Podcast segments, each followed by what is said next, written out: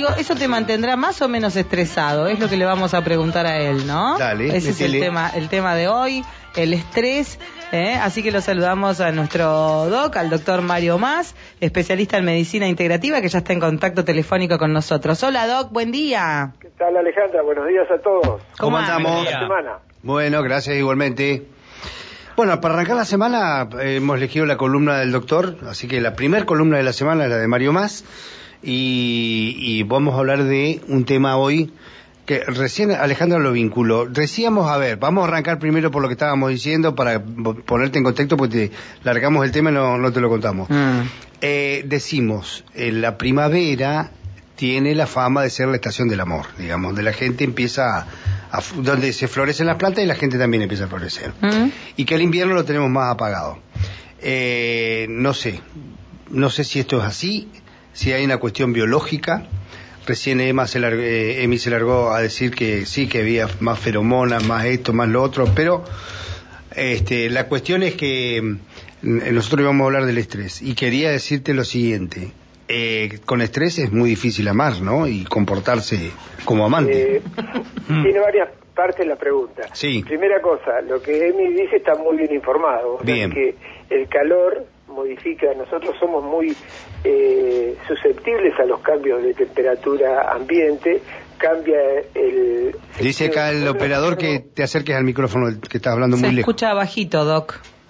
que le focalices más. ¿Me escuchás mejor ahí? Ahí sí. Parece que ahí sí. Es Sí. decir, eh, lo que decía Emi tiene mucha razón. Bien. Es decir, el ser humano es susceptible a los cambios climáticos. Sí. Vos sabés que en, en los lugares con más temperatura tenemos eh, so- eh, somos más dinámicos y tiene mucha influencia sobre la sexualidad el, el cambio climático es decir eh, es mucha tiene mucha razón eso que la primavera es la reacción del amor Mm. porque vamos cambiando nos vamos sacando un poco la ropa nos, eh, somos más visuales estamos mucho mucho mejor coincido totalmente que es la época del amor no Mm.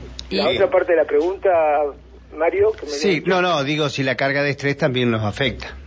Por Obviamente. supuesto, si, si bien el estrés tiene muy, muy mala prensa, ¿no? Es decir, eh, tenemos que entender que el estrés es una respuesta del organismo frente a los cambios que suceden. Es una respuesta fisiológica, es algo normal, todos la tenemos, y se activa en situaciones de alarma. ¿Cuál es el problema? Cuando se prolonga en el tiempo.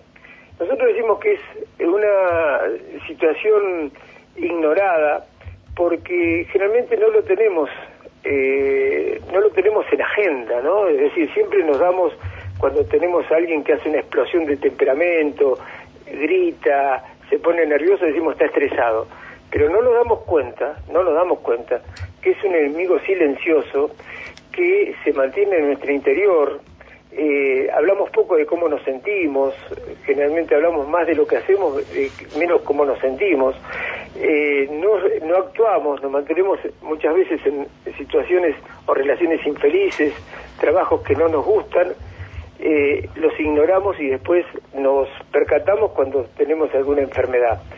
Por eso es interesante, creo, darnos cuenta de esto, porque ya se decía antiguamente que generalmente eh, en este siglo podemos acabar enfermedades, pero nos, va a mant- nos están matando las prisas, ¿no? Eh, cuánto hoy en el escenario que tenemos no nos damos cuenta y cómo vivimos, ¿no? Lo lleva un poco a la reflexión a ustedes. ¿Cómo estamos viviendo en el día a día hoy? Es decir, ¿cuánto, tiempo, cuánto poco tiempo tenemos en silencio? Nos pasamos haciendo cosas en pos de tapar nuestra mente, ¿no? Ujú. Ahora, eh, sí, el estrés, digamos, en este nivel con que usted dice es, es, es esperable y es una, una reacción este, natural, ¿cómo nos damos cuenta de que mm, continuamos eh, con, con, con un alto nivel de estrés? Mira, siempre si- hay una pregunta que es clave. ¿Cómo te sentís? Es decir, Ajá. ¿estás feliz o no estás feliz? Eh, Mm. Comparalo con una cuerda de un violín, ¿no? Si cuando la tensión es excesiva el violín no, no suena bien y lo Mm. mismo nos pasa en el cuerpo. La clave de todo esto tiene que ver cómo tomamos, es decir, la percepción que tenemos de lo que nos pasa. Es decir, siempre todo tiene, tiene que ver ante un hecho, por ejemplo, el hecho, un hecho N. ¿Mm? Eh, ¿Cómo reaccionamos? Es decir, hay un incendio, hay gente que va a reaccionar de una forma, otra gente de otra. La, percepción que tenemos nos hace cambiar patrones de conducta, es decir, la crisis esta en que estamos envueltos, hay gente que es más proactiva, se pone a trabajar más, otra que se paraliza. Los cambios de conducta van a llevar a síntomas y signos que no le damos bolilla al dolor de cabeza, nos sentimos cansados, nos sentimos eh, malhumorados y no le damos no le damos la importancia que tiene. Lo tapamos generalmente con algún medicamento y no nos percatamos de que no escuchamos a nuestro cuerpo. Lo tapamos tanto a los síntomas que después nos llama la atención la enfermedad. Y eso se podría haber previsto ante, eh, con anterioridad. Claro. lo que pasa que como no lo ponemos en carpeta es decir siempre asociamos el tema de estrés a las descargas de ira, no nos damos cuenta que el estrés es algo que tendríamos que gestionar cotidianamente, por lo menos ponerlo en la agenda y empezarnos a informarnos, ¿no? Mm. Y bueno, ¿y de qué manera entonces este, lo vamos trabajando, lo vamos tratando? Eh, la primera es tomar conciencia, es mm. decir, eh, las situaciones que me hacen bien y las que me hacen mal. Por ejemplo, si a mí me hacen mal estar con Juan, por decir un nombre, tratar de evitarlo o me hace mal eh, visitar a tal gente, tratar de evitarlo. Tomar conciencia. Después tratar de planificar, es decir, cómo planificamos. Yo siempre digo que llevar una agenda de, lo, de las cosas. Mm. Eh, la mejor forma, por lo menos en mi práctica, que le doy es tomar, eh, hacer un, a la noche un poquito de reflexión cuáles son las cosas que me hacen bien y las cosas que me hacen mal. Si yo veo que determinadas situaciones me hacen mal, tratar de postergarlas o tratar de sacarlas de agenda, porque eso va a beneficiar en la salud a largo plazo, ¿no? Está, pero eh, yo me parece haber leído por ahí que este justo dijiste vos de la, de la mala prensa que tiene el estrés y es que hay una especie de es como el colesterol no que hay uno bueno y uno malo este, que hay dos tipos de estrés. ¿Es así eso? Sí, es, el eustrés es la reacción benigna que tenemos, es decir, cuando algo nos da satisfacción. Algo que nos da satisfacción, acordate la definición que dimos, es que todo cambio que se produce eh, que produce el organismo. Es un cuadro de adaptación que produce el organismo. Es una respuesta fisiológica. Es decir, si vos estás comiendo un asado con amigos, es una respuesta buena de, tu organismo. El tema es cuando son los eh, lugares donde vos no estás cómodo, por ejemplo, y si ese lugar cómodo se prolonga en el tiempo, el cuerpo se va adaptando, pero llega un momento que se rompe, es como la cuerda del violín. Es decir, si el violín está bien, eh, bien centrado, bien afinado, suena bien, pero si no está bien afinado, no suena bien. Es lo mismo que pasa con el organismo. Entonces, el euestrés, que se dice, es cuando es el cambio fisiológico ante situaciones agradables. El tema son los cambios que se prolongan, que son en situaciones desagradables, que la vamos soportando a lo largo del tiempo, que con el tiempo empiezan a dar signos y síntomas y enfermedades. Es decir, no, no, nos, no nos percatamos de la importancia de situaciones que nos van, que son tóxicas a lo largo de la vida y eh, se transforman en enfermedad, ¿no? Bien, muy bien. Bueno, eh, la verdad que es así, ¿no? El tema del estrés, mucha gente dice, ¿de qué, ¿y de qué se enfermó? Si estaba bien, eh, laburaba 16 horas por día, le iba bárbaro, pero no se atendía, no escuchaba los reclamos del cuerpo, no le daba bola a la recreación, y bueno, todas esas cosas pasan, ¿verdad? Lo que pasa es que si no respondemos al estrés en, una forma adecuada, es posible que no podamos, no podamos curarlo nosotros mismos, es decir, le damos generalmente y aparte eh, tenemos una enfermedad, por ejemplo, y le damos mucha eh, mucha mucho tiempo al medicamento y no nos damos cuenta que los cambios de conducta son importantes. Si seguimos haciendo lo mismo, vamos a tener los mismos resultados. Es decir, tenemos un problema de hipertensión, por ejemplo. A ver. Tomamos la pastilla correcta. Pero no nos percatamos, no hacemos una agenda de las cosas que nos hacen mal. Yo puedo tomar la mejor pastilla, pero si estoy con un jefe que no me lo banco, estoy con en situaciones que no me no la soporto, eso es tan negativo como no tomar la pastilla.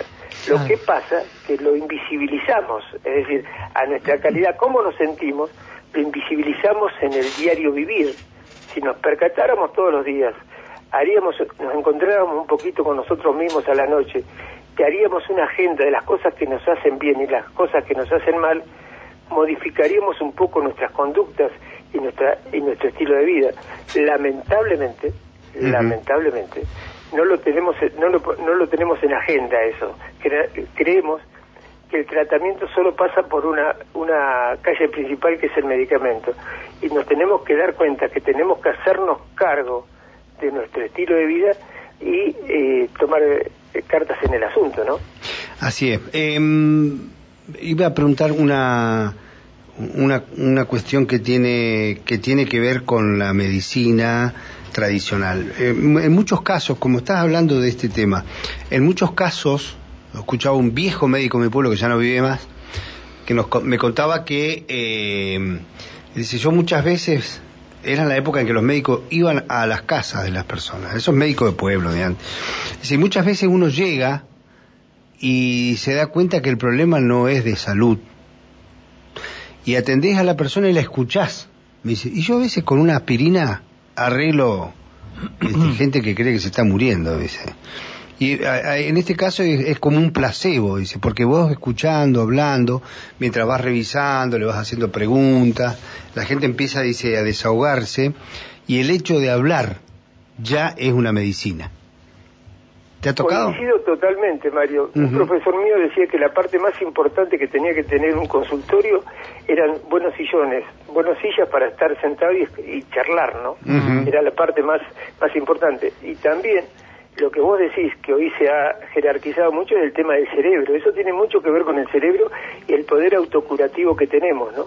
Que es muy muy importante. Lo que pasa que ante todo uno tiene que escuchar a la persona que viene a, la consulta, ¿no? Y ahí empieza la curación.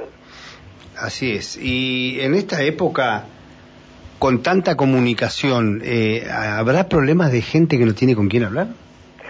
Hay muchísima gente que no tiene que, con quién hablar. Hay gente que va al consultorio a hablar y las consultas cada vez son más cortas. Es decir, hoy una consulta médica dura, tendría que durar como mínimo 40 minutos. Lamentablemente son, eh, son consultas que se, generalmente no pasan los 15 minutos, pero como mínimo una consulta tendría que estar entre 40 y una hora. Lamentablemente por N razones no se da, ¿no? Pero coincido totalmente. Hay mucha gente que, que no tiene con quién hablar. Hoy una de las principales epidemias es la soledad, ¿no? Claro. Sí, y se debe agravar más allá de que tenemos cada vez más vías de comunicación, ¿no? Cada vez nos podemos comunicar más eh, virtualmente y todo eso. Eh, igual creo que la gente se sigue sintiendo sola y sobre todo la gente mayor. Más con la gente de lejos que con la gente de cerca, ¿no? Es decir, hay gente que vive para, para determinadas, eh, para, para la afuera, para la parte social, mucho Facebook, mucho Instagram, etcétera, etcétera, y no hablamos con el que tenemos enfrente. Y si no te doy, te invito, los invito a los tres que vayan a un restaurante y vean cómo la gente come, ¿no? Sí, bueno, con el celular en la mano, charlando. Bueno, hay un lugar donde te hacen bonificación, no me acuerdo dónde lo vi, te hacen una bonificación, pero entras y tenés que dejar el celular en un canasto. Mira. Y te das una bonificación. Hablen entre ustedes, dice. Ahora, qué triste que te lo tenga que estar un poco más empujando para que prestes atención a, tu gente y no tanto a la, pantallita esa eh, que nos tiene tan... Y la otra cosa que me di cuenta con ese tema, eh, mm. me pasa, eh, me pasa con amigos yo agarro el celular y dice, ya, ya, ya estás con el celular, todo el día con el celular en la mano. Lo dejo yo y lo agarra otro. El otro que me, lo reprocha. Estamos todos en la estamos, No nos damos cuenta. Lo, peor es en la familia. Vamos a comer, almorzar, cenar con la familia. Están todos cada uno con su celular. Es muy triste. Sí, sí. Eh, ya lo decía Pascal, ¿no? Hace muchos años que el mayor problema del hombre es la incapacidad de estar solo consigo mismo, ¿no? Y si no los invito a ustedes a pensar a la noche cuando estén en su casa solo. Cuánto tiempo están solos y cuánto tiempo agarran un celular, ¿no? Es decir, en la soledad no, no, no es como crítica hacia nadie, sino un poco para llevar a la reflexión a la audiencia, cuánto tiempo se encuentran con ellos mismos, se toman un café con ustedes mismos. Pascal fue el que dijo, el corazón tiene razones que la razón desconoce, ¿no? Exactamente, es muy interesante hablar de sincronismo eh, cardiocerebral, es decir, la, la función es, eh, hay un trípode que para beneficiar el corazón, que es respirar, agradecer y estar en contacto consigo mismo, ¿no? Es decir, el mindfulness, que, se, que es, no es otra cosa que prestar atención a uno mismo. Con esas tres cosas eh, mejora mucho la, el sincronismo entre el corazón y el cerebro, que en algún momento tendremos que hablar también, ¿no? Bueno, Marito, lo dejamos para una próxima. Sí, te, dejo una, una, una, Sí. una pastilla nada más. A ver, Que- una grajea. que podemos manejar nosotros nuestras nuestras hormonas con tres cosas. Con dormir un poco mejor y hacer ejercicio para mejorar la dopamina, dar un abrazo que mejora la oxitocina, agradecer que mejora la serotonina y bailar que mejora la endorfina. Estas tres, eh, cuatro cosas que es bailar, agradecer, abrazar y moverse son una, una buena un buen comprimido para mejorar el diario vivir, ¿no? Bien, muchísimas gracias, doctor Mario Más. Te mando un abrazo. Tengan un feliz, Te mandamos un una abrazo. feliz semana. Gracias, Gracias. igualmente. Muy bien, el doctor Mario Más, médico, eh, eh, de- me- perdón, médico promotor de la medicina integrativa, eh, todos los lunes a esta hora nos da estos consejos. Eh, hoy estuvimos charlando sobre el estrés y sobre las otras cosas que nos hacen bien. Eh, abrazar, bailar, Bailar, cantar. Bueno, Bueno. abrazar sobre todo, ¿no? Qué lindo que es.